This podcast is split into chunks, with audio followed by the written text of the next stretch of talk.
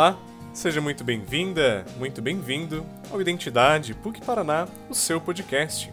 Eu me chamo Ricardo Pereira e hoje falaremos sobre São Bento e sua importância para o contexto atual. Bento nasceu no território da Núrcia, região italiana da Úmbria. Sua data de nascimento tradicionalmente é fixada em torno do ano 480.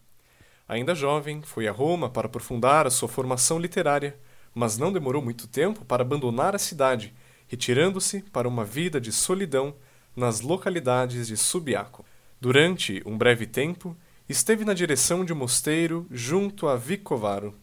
Em seguida, com o aumento dos seus discípulos e irmãos, fundou doze mosteiros do Vale do Aniene, cada um dos quais era constituído de doze monges sob a custódia de um abade.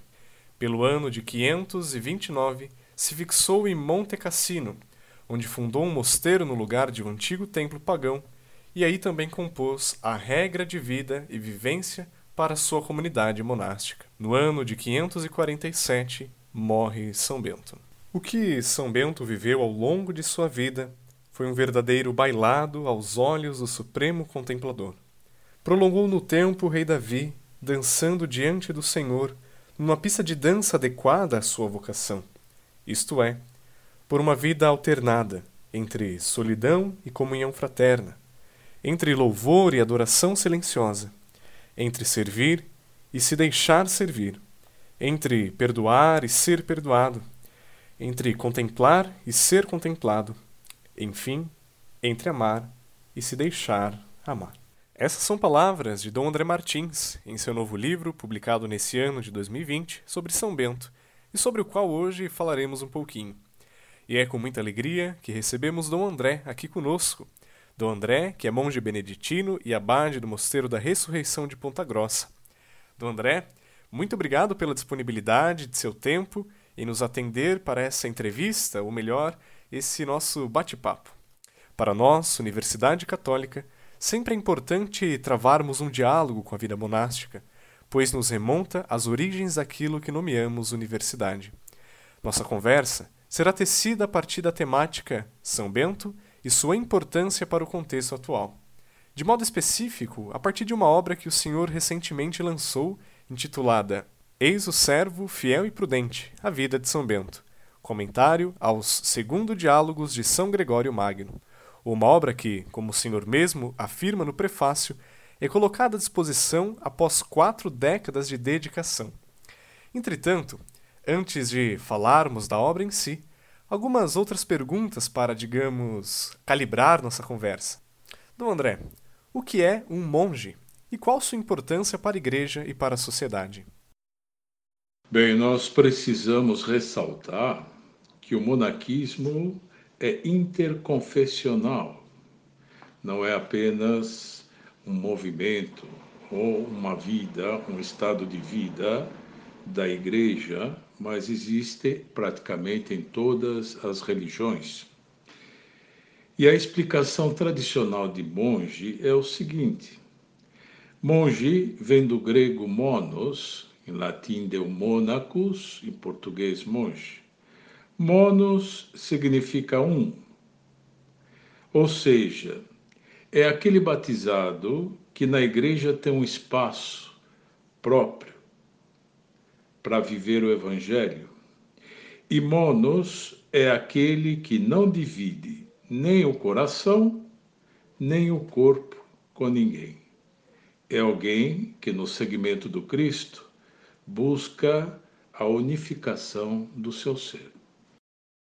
É fato, Dom André, que ninguém de nós nasce pronto. Vamos nos fazendo ao longo de cada experiência que temos. Como também é fato que ninguém nasce monge. Dom André, como foi seu fazer-se monge? Como descobriu a vocação monástica? É muito difícil falar sobre vocação, porque vocação é um mistério e ninguém a explica convincentemente. Em minha juventude, estava sempre inquieto, até o dia que eu descobri o Mosteiro de São Bento, em São Paulo, e participando de um ofício da tarde naquele momento eu senti, eu tive uma certeza de que o que eu procurava era exatamente aquilo, uma vida como eles levavam. É verdade que nós nunca estamos prontos, estamos nos fazendo monges e somos feitos monges. Estamos nos fazendo porque faço parte de uma instituição e sou chamado a ser discípulo nela. Aliás, ninguém se faz monge, como ninguém se batiza. O monaquismo é sempre um discipulado. Um monaquismo sem discipulado não existe. O senhor é monge beneditino, ou seja, vive sua vocação monástica sob a regra de São Bento. Bento foi um cristão que viveu no século VI de nossa era, com um contexto que foi muito diferente do nosso.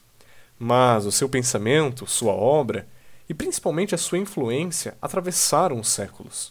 Dom André, qual a importância de São Bento para o nosso contexto? A importância de São Bento para o nosso tempo é grande, mas eu quero ressaltar apenas um aspecto, que é um valor perene. No texto da sua regra está subjacente um valor. Até que prove o contrário, o monge é bom. São Bento, um homem do século VI, acredita no homem, porém sabe que é limitado. Mas mesmo assim, ele acredita no homem e o seu projeto é nada propor na vida monástica que exceda a capacidade humana. Quem visita o Mosteiro da Ressurreição, onde o Senhor é abade, fica encantado com o cuidado estético. Estrutura simples e charmosa, belíssimas obras sacras e um esmero todo especial pela escuta da palavra e pela liturgia, de modo muito específico o canto gregoriano. Na tradição beneditina, e claro, também no cristianismo, que lugar ocupa a via pulchritudinis, a beleza. A beleza sempre ocupou e ocupa um lugar proeminente na vida monástica, sobretudo na vida beneditina. Os séculos confirmam o valor da beleza pelos monges através da arquitetura, da literatura, da pintura, da música, enfim. A beleza revela a existência de Deus. A beleza eleva o homem até Deus. E a beleza revela ao homem o que ele não é. A beleza revela que o homem é apenas criatura de um Criador. Isso os monges já haviam descoberto. Recentemente, o senhor brindou o público com uma obra intitulada Eis o Servo Fiel e Prudente, a Vida de São Bento, comentários ao Segundo Diálogos de São Gregório Magno. Dom André, como surgiu essa obra? O livro que foi publicado surgiu da necessidade de deixar registrado para gerações futuras uma reflexão de vida monástica, conforme a visão do Papa São Gregório Magno. Também a pedido de monges, monjas e amigos.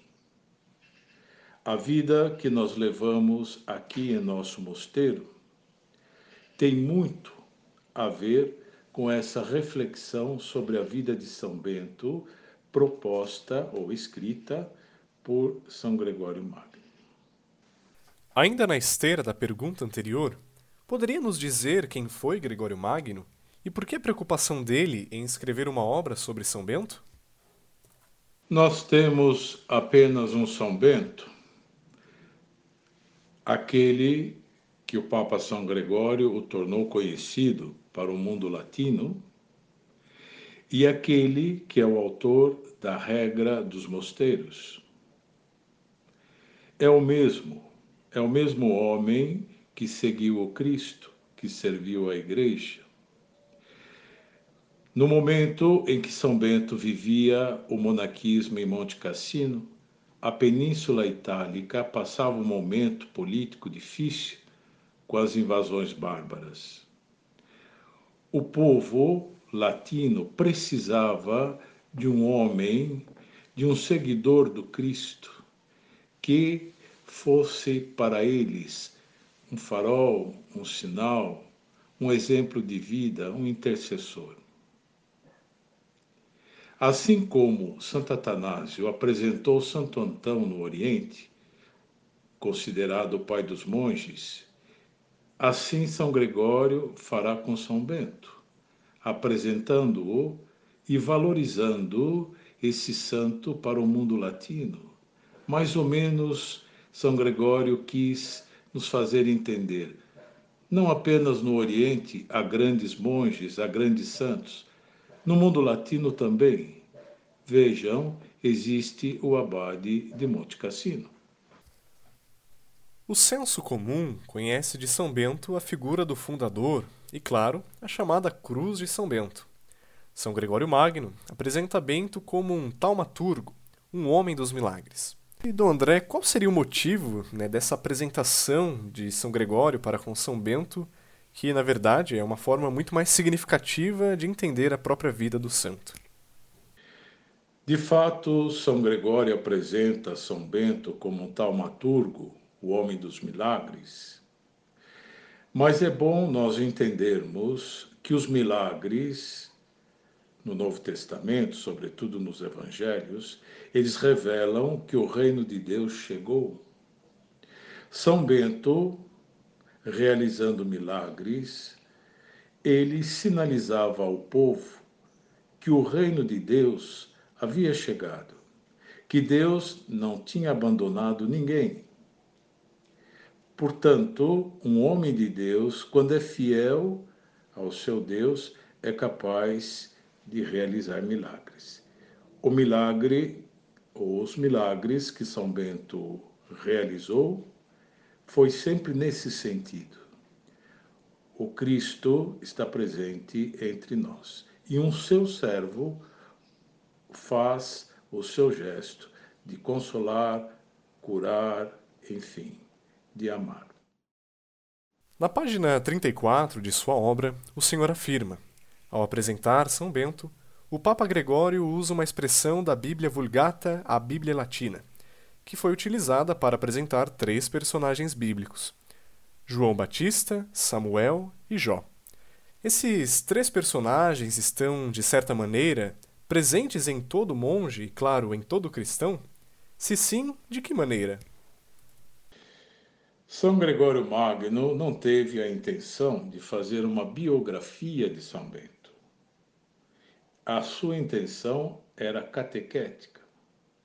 E São Gregório Magno era um homem da Lexio e conhecia muito bem a Vulgata Latina. E ele encontrou uma expressão, houve um homem, e a aplicou a São Bento, utilizando três personagens bíblicas. A primeira é João Batista, no Evangelho de São João, houve um homem enviado por Deus. A segunda personagem bíblica é Samuel.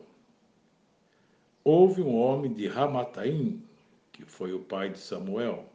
Samuel é o jovem do silêncio que escuta a Deus, que aprende a escutar a Deus, que é vigilante e que aprende a discernir quando é a sua voz a voz do outro ou a voz de Deus.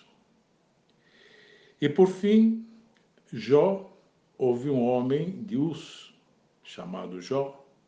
Jó é a figura do sofrimento, da solidão existencial. Ele está cercado de amigos e está só, que é uma realidade não apenas do monge, mas de todo homem. É assim que São Gregório apresenta São Bento: um João Batista, um Samuel e um Jó. Que relação se pode estabelecer entre a regra de São Bento e os diálogos de São Gregório Magno? Sendo mais ousado, temos dois Bentos? Um da regra e um dos diálogos? Como já mencionei, há apenas um São Bento. A sua regra fala sobre a sua doutrina e nós podemos conhecê-lo através da sua doutrina. Jesus diz: pelos frutos conhecereis a árvore. A regra é fruto do coração e da inteligência de São Bento. São Bento é um homem prático, com doutrinas muito seguras da ortodoxia católica. É um homem que sabe a importância do espaço eclesial que o monge tem. O mosteiro é um espaço eclesial para batizados viverem a consagração do seu batismo no estado monástico. O livro, me parece, nasce de um profundo relacionamento e amizade do senhor com São Bento. O título de seu livro adjetiva São Bento como servo fiel e prudente. Do André, o senhor poderia nos falar um pouco mais sobre isso? O título do livro, Servo Fiel e Prudente, é uma antífona, é um texto evangélico, é uma antífona que nós a utilizamos para os confessores. São Bento, como todo confessor na igreja, foi fiel à sua vocação batismal e, como já disse, no espaço da igreja, que é o mosteiro. E prudente, porque ele, como as virgens prudentes, as virgens sábias, soube, num estado de vida monástico, aguardar, esperar o Senhor que vem. Dom André, como falar de fidelidade e prudência para nós que vivemos no século XXI? Fidelidade e prudência, nós poderíamos discursar sobre vários pontos de vista, sobre vários ângulos, mas vou me restringir à vida cristã. Fidelidade a um compromisso de caráter definitivo. Isso eu entendo como fidelidade. Fidelidade ao batismo que recebi, fidelidade à consagração monástica que recebi, fidelidade ao presbiterato que recebi. Ser fiel num compromisso de caráter definitivo, hoje é equivalente a um martírio, a um novo martírio. Prudência, me restringindo apenas à vida cristã, parece-me ser aquele que zela pelas verdades da fé, verdades da fé que professa e celebra, que professa e celebra e que a transforma em vida, que as transforma em vida, as verdades da fé.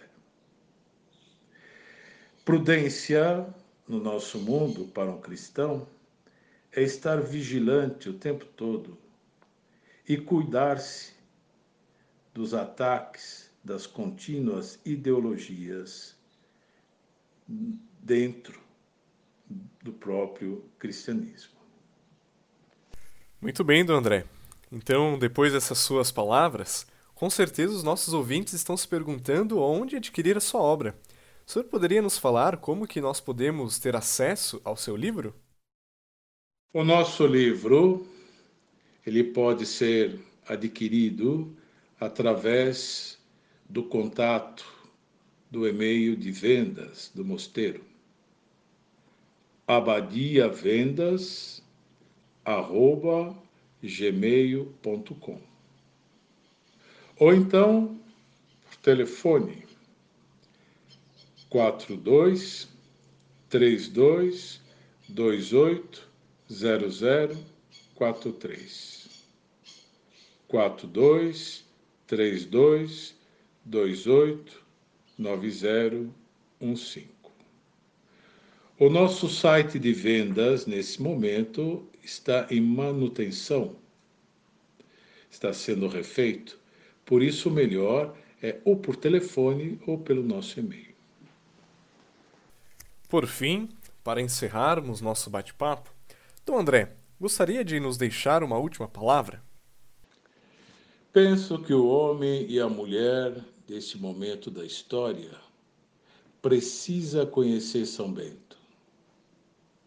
Precisa conhecer esse grande homem da igreja e que está muito vivo pelo seu ideal, pela sua doutrina, em muitos monges e em muitos mosteiros. Eu convido todos aqueles e aquelas que, após a pandemia, venham nos conhecer. O Mosteiro da Ressurreição em Ponta Grossa tem portas abertas, independentemente do credo professado ou mesmo sem nenhum credo. Aquele que chega no mosteiro é recebido como o próprio Cristo, nos diz São Bento. Esse é um dos nossos serviços na igreja, acolher.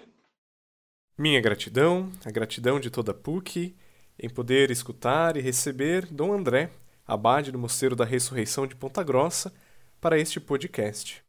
Também agradeço a você, caro ouvinte, por nos acompanhar neste e em tantos outros projetos da Diretoria de Identidade da PUC do Paraná. Também agradeço ao professor doutor José André de Azevedo por mediar essa conversa com Dom André Martins. Finalizo lendo um pequeno trecho escrito por São Gregório Magno, referindo-se a Bento. Houve um homem de vida venerável, Bento, pela graça e pelo nome, que desde a infância possuía um coração maduro, superior pelo seu modo de proceder. Ao verdor da idade, a nenhuma volúpia entregou seu coração e assim, enquanto se achava nessa terra, da qual por algum tempo pudera gozar livremente, desprezou, como já murchas, as flores do mundo. Eu me chamo Ricardo Pereira e nos encontramos no próximo podcast, aqui no Identidade PUC Paraná.